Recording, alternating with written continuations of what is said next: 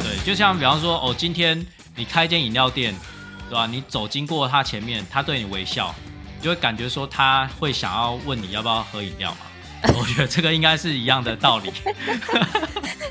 可是你不觉得也很合理吗？我就在卖饮料的啊，啊，你经过我店家前面，我会需要你来买一杯啊。你看那么多间，你你。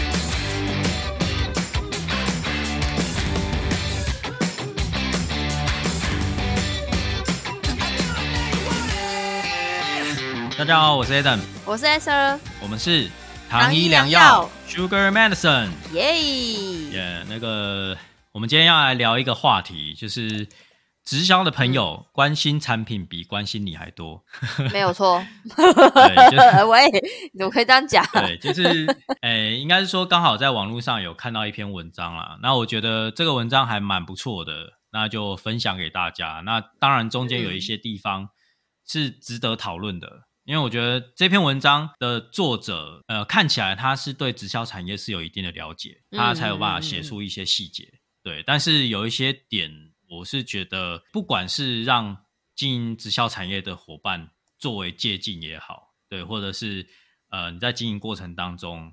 我觉得如果你有这些点的话，你是可以稍微修正一下自己的想法的。那这这一篇它是天下杂志跟 Cheers 杂志就是算是合出的一篇文章。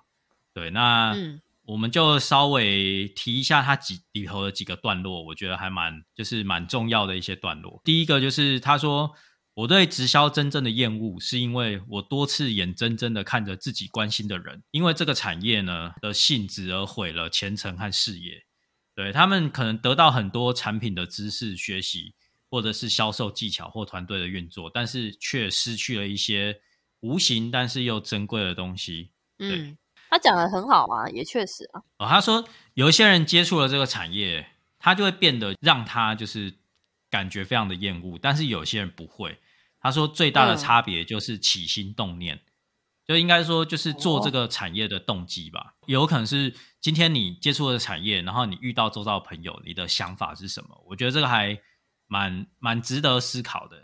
对，那他他有提到一个重点，就是说你可以清楚的感受到，就是这些人他关心产品比关心你多，那了解产品也比了解你多，那和这样的人对话，简直是一种折磨。对我觉得这个是真的，我们要好好醒思的。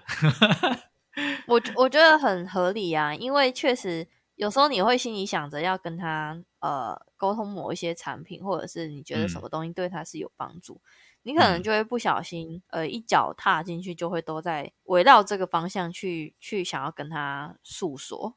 那他嗯可能因为不聊不知道嘛，他也就没有想说要跟你聊这一块，可是不知道为什么聊一聊总是往这一偏。嗯，就 对啊很不自觉的这样子。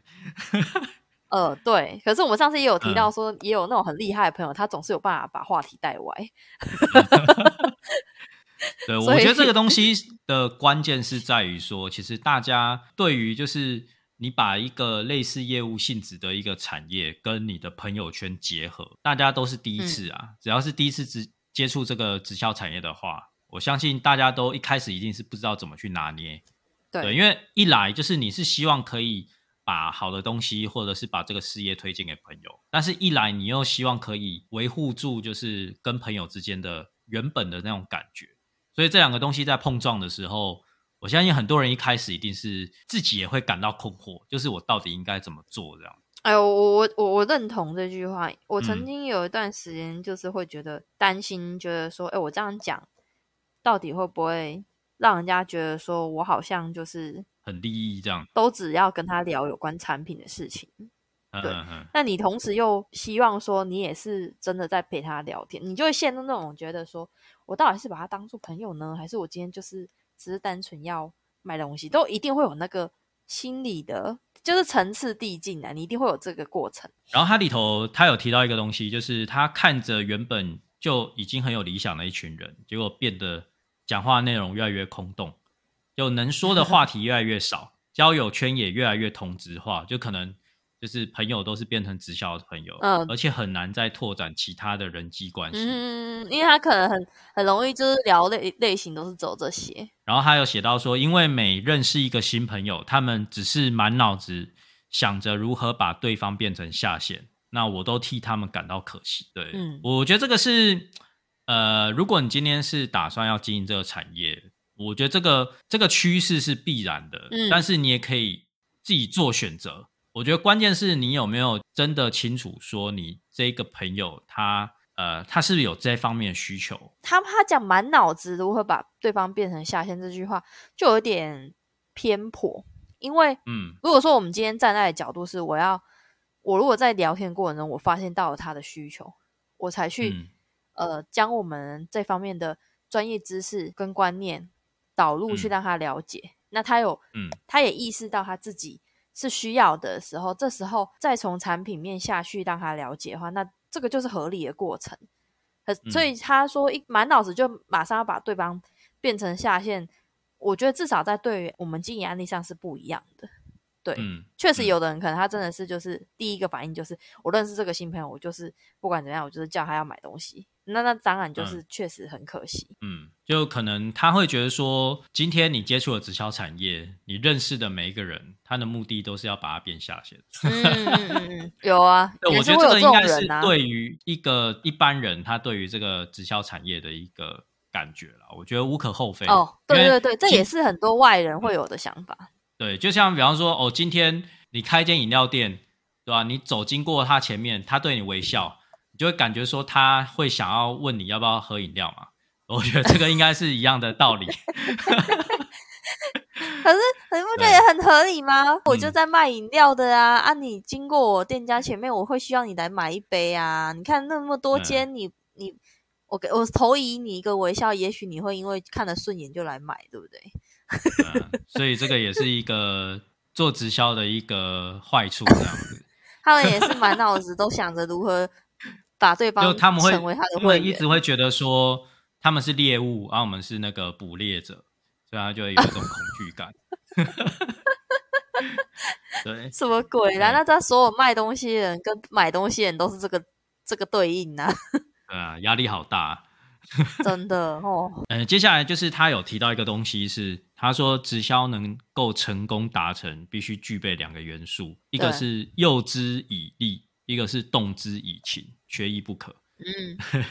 对啊，他说嗯要让别人可以相信可以赚到钱，就是他说包含了几个类型，呃要么就是无知者，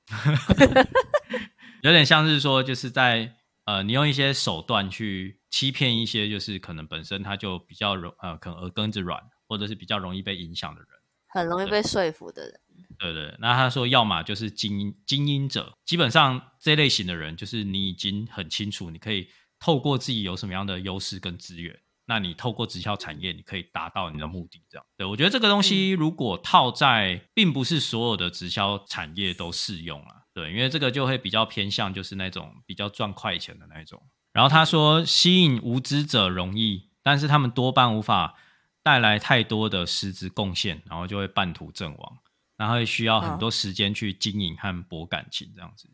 那他说、嗯这一类型的人群聚的话，他称为洗脑大会。对，然后他说另一种精英型的直销直销商呢，他本身就有人际网络嘛，那直销通常就是在网上加成的副业。他说这类型的人是最容易成功的，在我们这个环境好像不见得哦。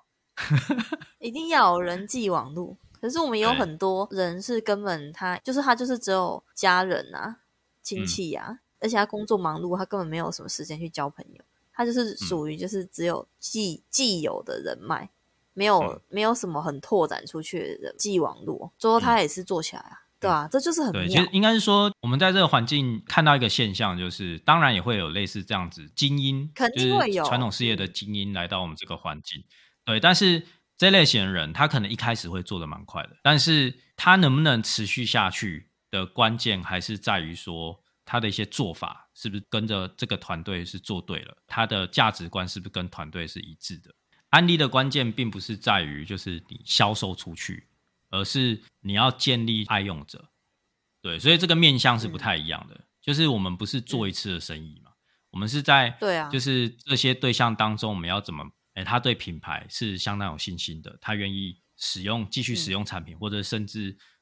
哎，因为他对安利的品牌有信心，他可以使用更多的产品。对我觉得这个才是关键，而不是你单纯哦靠人情去卖东西。这个，呃，我们之前就有提到啦，其实你做传统业务可能还赚的还比较多，这样子就有点像是他觉得直销产业基本上你要做得起来，还是需要找老鹰呐。那他有提到说，如果你的社会历练不多。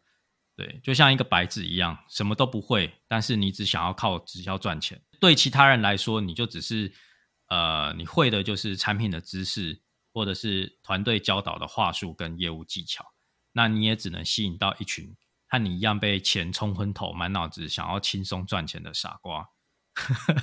然后他说，就是当一群傻瓜聚集在一起，就会变成有巨大的傻瓜能量。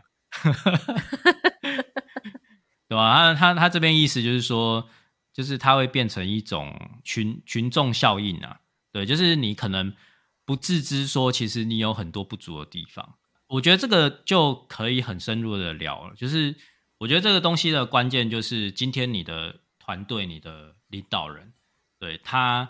的目的是什么？今天如果进来这个环境，他要的只是业绩，或者是他要的只是你的消费能力，或者是人数的话，今天。你可能就是永远就是一个消费者，或者是一个比较你就会是那个基础的一个直销商，对。但是如果今天你的团队、你的上线希望是你可以超越他，或者是呃希望是呃这个团队可以不断的茁壮的话，那他应该是要在看到你不足的地方去提醒你，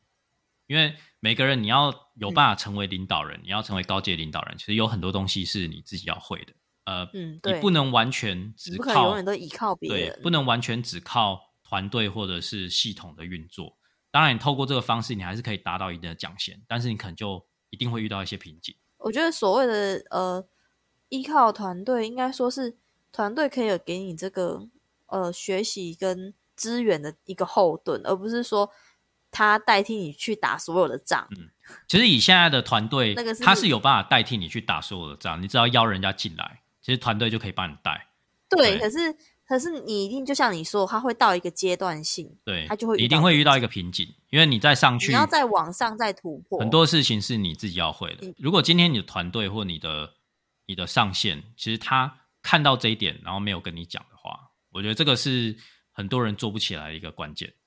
对，有可能他只只是要你的业绩，对。那我觉得这个是所有进来。就是直销产业的人都要自省的一件事情，就是今天你当然可以借助团队的力量，对，但是有很多事情是，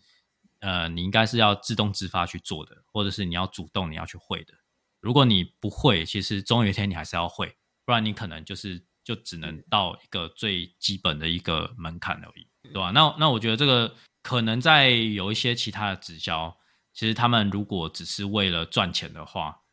我相信很多人一定会做到一个瓶颈，就上不去。对啊。但是如果今天像以安利的制度来讲，他们是很希望说你的呃你的下线或者是你的一些伙伴，他可以更超越你的话，对，今天其实领导人他就会更无私的去点出其实你不足的地方，然后你可以不断的透过这个环境去成长。我觉得这才是一个比较正向、比较好的一个团队的。重点，我觉得它的关键就是，如果今天你自己没有成长的话，其实你有办法影响的人也大概就是跟你差不多差差不多水平，或者是甚至可能你能影响大概就这些人。但是如果你要在有办法影响更多人，或者是你有办法代理出你自己的一个大团队的话，对，这个是你要跟在就是成功领导人旁边学习很多东西。因为我发现啊，就是在直销的环境，有很多人他是善于做直销。但是他们不善于教，就有一些很多领导人是这样子，很会做。可是他当他今天要去教导他的下线伙伴去去成长，或去去去做的时候，他可能就不知道怎么样把他的会的这个东西去告诉他。对，去教。我觉得这是大部分的一个现象，就是因为大家所并不是所有人他是一个好的一个指导者嘛。对，所以最最简单的方式就是。跟着成功领导人学，或者是你像我们都会有一些聚会啊，其实很多人会觉得说啊，聚会课程都一样，那我们来来学什么？我觉得关键就是，比方说你同样一堂课哦，哦，你今天听他讲，跟你下一次听他讲同一堂课，其实你学到的东西有可能会有一点不一样，因为有可能有的东西他上次忘了讲，或者他上次他没有想到可以这样子讲。你可能会听到一些不一样的关键字，会反而会影响你。对，那也有可能就是你在就是这个环境你了解的程度。那有时候你第一次你有可能他讲什么东西你是听不懂。对，所以很多的领导人他可能知道怎么做，但是他不知道怎么教的状态下，就是你就要等于说有点像是偷学的概念啊，就是你跟在他旁边，就是学习他怎么经营这个东西。那一点一滴的耳塞啊，对耳塞啊，去你去那种类似跟师傅那种。对对对，那关键不是他不想教你，而是他不知道怎么教你，或者是他有一些诀窍，他也不知道说哦，原来这个是你跟他最大的差别。那这个也是你要跟在他旁边才有办法学习的。对对对对对，哎，这篇他的结论就是，就是这么多年啊，为什么就是这个作者他拼命骂直销，就是因为他看不惯说有太多的精英老是利用。就是一些没有社会历练的年轻人啊，给他们一些虚假的大梦，然后逐渐让他们失去真正属于自己的梦想。我觉得这东西是真的有一些比较不好的传直销，他们都会利用这一点。对，因为可能很多的，尤其是年轻人啊，他可能看到直销产业可以得到他现阶段要的东西，可以赚很多钱。对，但是呃，我相信很多人他还是不懂自己真的未来会遇到什么样的问题，或者他真正要的是什么。嗯。对他只是单纯他看到现在要的，他只是单纯当下看到这个这个很诱人的一个可能收入或者是生活方式，嗯，就让他会觉得说他想要做。我之前好像也提过这句话，就是很多人会觉得直销太容易，很多人会想的很简单啊，就是哦，你加入这个团队你就可以水到渠成，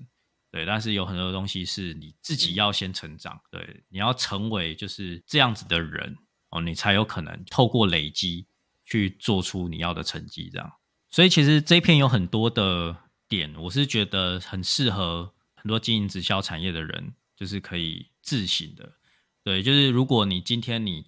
呃认识人，你满脑子只是想要把它变成你的下线的话，有可能你的出发点就错了。对，或者是你遇到朋友，你一天到晚不小心陷入了那个回圈。对你一天到晚只想要把你的产品卖出去的话，对，因为你。没有真正关心，就是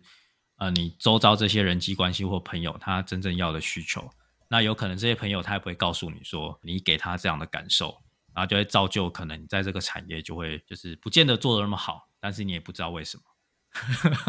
你有可能也甚至待不久了，嗯，待不久，然后最后就会失去信心这样子，对啊，然后就像他讲的，梦想就不见了。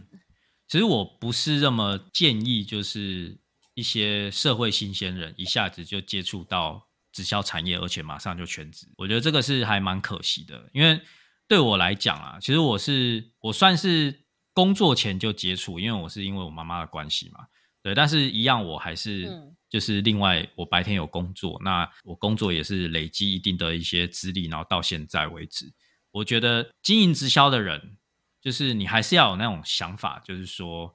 呃，你就算没有透过。这间直销公司，你生活还是可以过得很好。我觉得，如果你是在追求卓越这种心态的话，我相信你直销产业还是可以不断的成长，